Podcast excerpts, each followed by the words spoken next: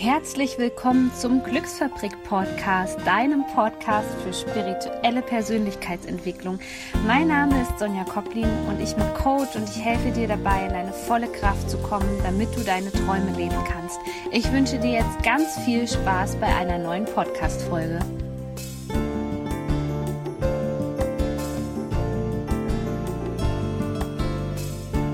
Schön, dass du wieder da bist. Heute geht es wieder um ein Top-Thema in der Spiritualität, nämlich dein inneres Kind und wie du das sogenannte innere Kind heilen kannst. Also lass uns gleich einsteigen in das Thema. Du denkst dir bestimmt erstmal, wenn du dieses Thema noch nicht kennst, inneres Kind, was ist das denn?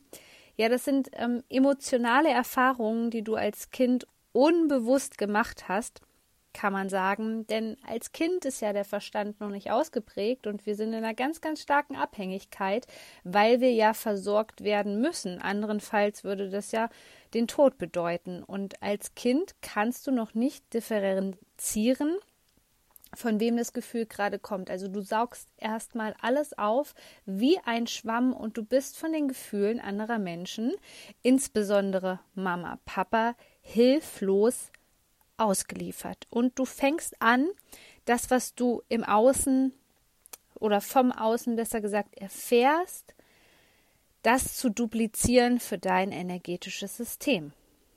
Und wenn wir das wissen, also, dass es dieses innere Kind gibt, diesen Anteil in uns, der in den ersten Jahren erstmal bis sechs Jahre, sagt man, erstmal alles dupliziert hat und übernommen hat von seinem Umfeld, dann verstehen wir auch sehr, sehr schnell, woher unsere jetzigen Blockaden kommen, woher Probleme beispielsweise kommen. Vielleicht kennst du das, das ist so ein Klassiker. Man sagt sehr oft, dass man sich den Partner aussucht, der so ist wie der Vater oder ja, halt die Mutter, je nachdem, wer hier gerade zuhört ob es ein Zuhörer oder eine Zuhörerin ist. Und das hat auch einen großen, großen Zusammenhang mit diesem Thema inneres Kind. Und ich möchte noch einen weiteren Punkt nennen, warum es so unheimlich wichtig ist, mit deinem inneren Kind in Kontakt zu treten. Weil wenn du diesem inneren Kind keine Aufmerksamkeit schenkst, du kannst dir vorstellen, dieses innere Kind ist ein Anteil in dir, der nicht geheilt worden ist, weil er einfach nicht im Raum der Bewusstheit sozusagen von dir war bisher, dann bist du ständig in der Schmerzvermeidung. Also du bist in den klassischen Strategien Flucht, Erstarren oder Angriff. Und vielleicht erkennst du dich da wieder. Also ich, ähm, für mich war der Klassiker, ich hatte zwei Vermeidungsstrategien, Flucht oder Erstarren. Das andere kann sein, dass du es wirklich versuchst, allen recht zu machen, gerade als sensibler Mensch, weil du noch in dieser emotionalen Abhängigkeit bist. Das heißt, du erhoffst dir, dass wenn du aus den Augen des anderen richtig handelst und immer Ja und Amen sagst, dass du dann geliebt wirst und hast die Liebe in dir selbst noch nicht entdeckt.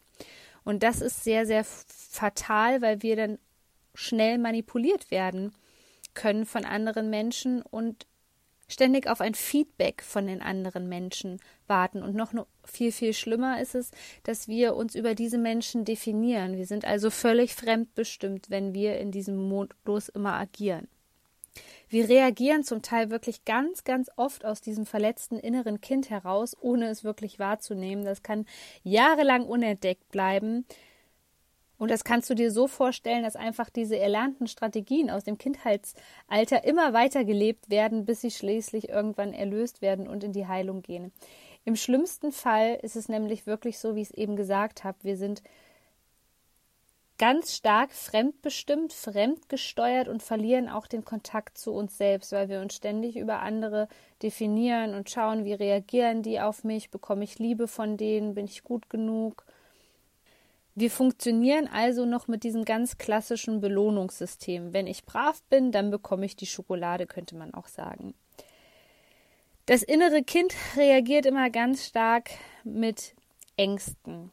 Und da ist auch schon das Problem, weil da habe ich schon öfter drüber gesprochen, weil dieser uralte Teil in unserem Gehirn dann einfach sehr schnell an springt, wenn du vermehrt aus der Angst handelst und du hast dann Schwierigkeiten, in deine Schöpferkraft zu kommen und deine Wünsche zu erfüllen, weil wenn ständig dieses innere Kind sich zeigt was bewusst sein möchte und du verstehst es nicht, also dir ist es noch nicht bewusst, was jetzt eigentlich hier los ist, zum Beispiel, ähm, ist so ein klassisches Verhaltensmuster dieses Bockige, was auch viele Erwachsene noch haben. Ja, das ist also auch das innere Kind, was sich da einfach zeigt, was nicht bekommt, was es möchte.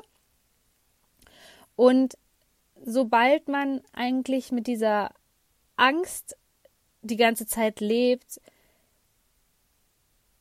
bist du in der Gegenwart völlig blockiert und kannst dein Leben nicht gestalten. Also du bist förmlich, eigentlich könnte man fast sagen, krass ausgedrückt, noch ein Kind. Denn dieses innere Kind in dir, das hat wirklich oft Todesängste, weil es ja immer noch in dieser Angst lebt von früher, nicht versorgt zu werden, nicht geliebt zu werden und so weiter, wenn es den Ansprüchen anderer nicht genügt. Du siehst also, das hat wirklich weitreichende Folgen, diese Strategien, die wir als Kind erlebt haben, dass wir die wirklich mit ins Erwachsenenalter nehmen. Und bei mir war es ganz stark so, wer meine Folgen kennt, der weiß, dass ich sehr, sehr lange fremdbestimmt gelebt habe. Und wenn ich das Gefühl hatte, dass ich jetzt wirklich mal was mache, was für mich gut ist, dann hatte ich auch sofort dieses innere Kind in mir, was gesagt hat, ja, dann wirst du aber nicht geliebt und das kannst du nicht machen oder noch viel, viel schlimmer, bei mir war es dann, du bist ein schlechter Mensch, wenn du Nein sagst, das darfst du nicht. Und wenn das aber bei mir so war, dass ich die Veränderung gespürt habe und gesagt habe, so, ich muss mich aber jetzt für mich verändern, dann bin ich ganz oft in diese erlernte Strategie der Flucht gegangen und bin wirklich wortwörtlich geflüchtet und habe auch versucht, die Menschen dann zu, zu meiden. Und was ist deine erlernte Strategie aus dem Kindheitsalter? Ergreifst du auch, so wie ich früher, die Flucht oder Erstarren war auch so ein Klassiker von mir?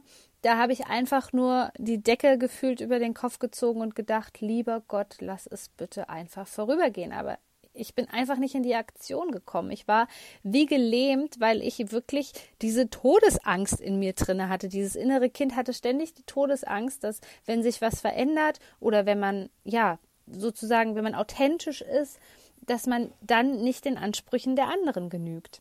Und die letzte Strategie, die kennst du auch, das ist ähm, der Angriff. Das sind Leute, die sich ganz schnell angegriffen fühlen und ähm, ja, dann wirklich vielleicht auch mit Schimpfwörtern um sich schmeißen.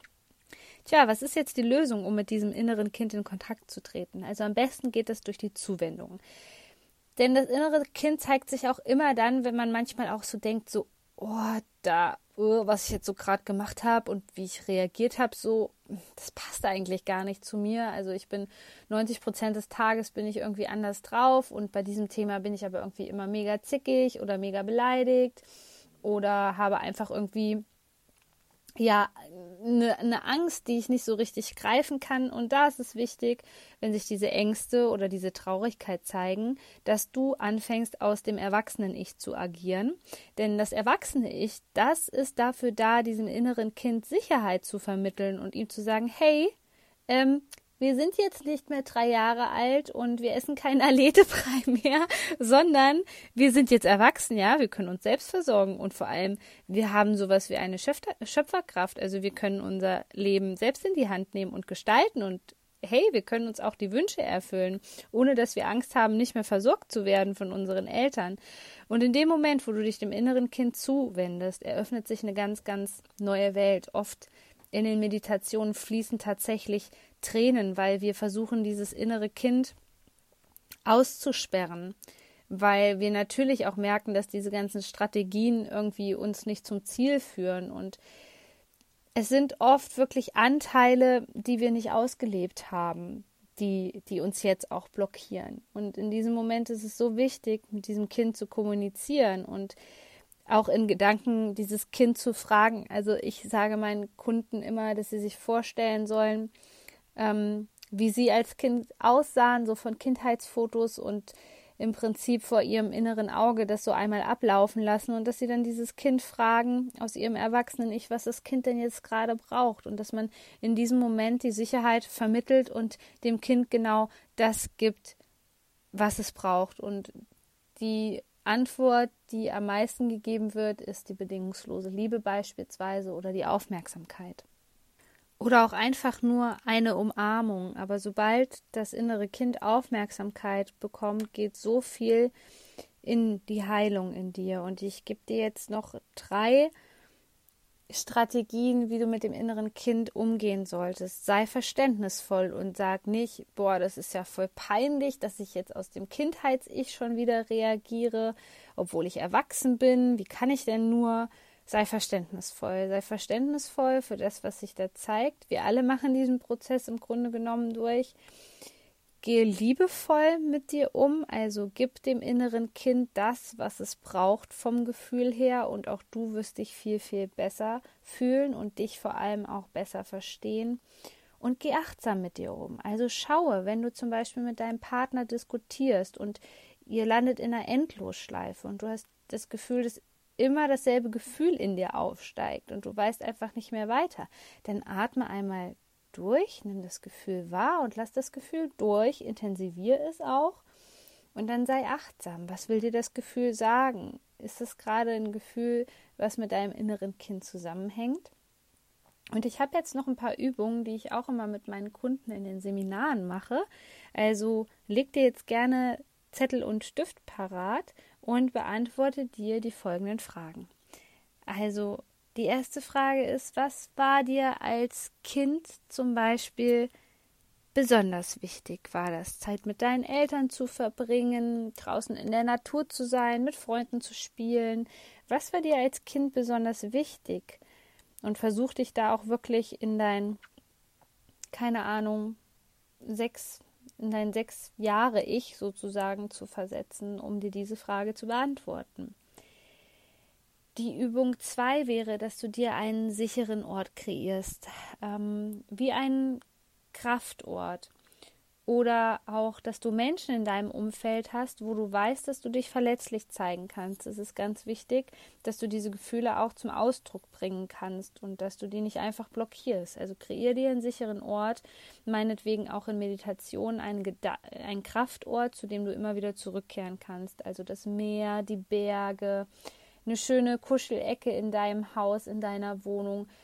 Ein Ort, wo du dich absolut sicher fühlen kannst und wo du dem inneren Kind auch einen Raum geben kannst. Also wie eine Sprechstunde kannst du dir das vorstellen beim Psychologen sozusagen, dass du dich dort mit diesem inneren Kind triffst und mit ihm in den Dialog gehst und fragst, warum es da ist und was es jetzt gerade braucht.